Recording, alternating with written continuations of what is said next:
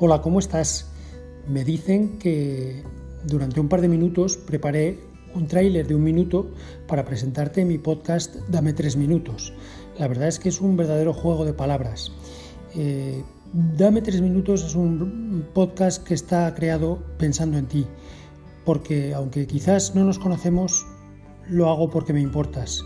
Y quiero compartir contigo reflexiones, quiero compartir contigo anécdotas, quiero compartir contigo eh, ideas, quiero compartir contigo sonrisas.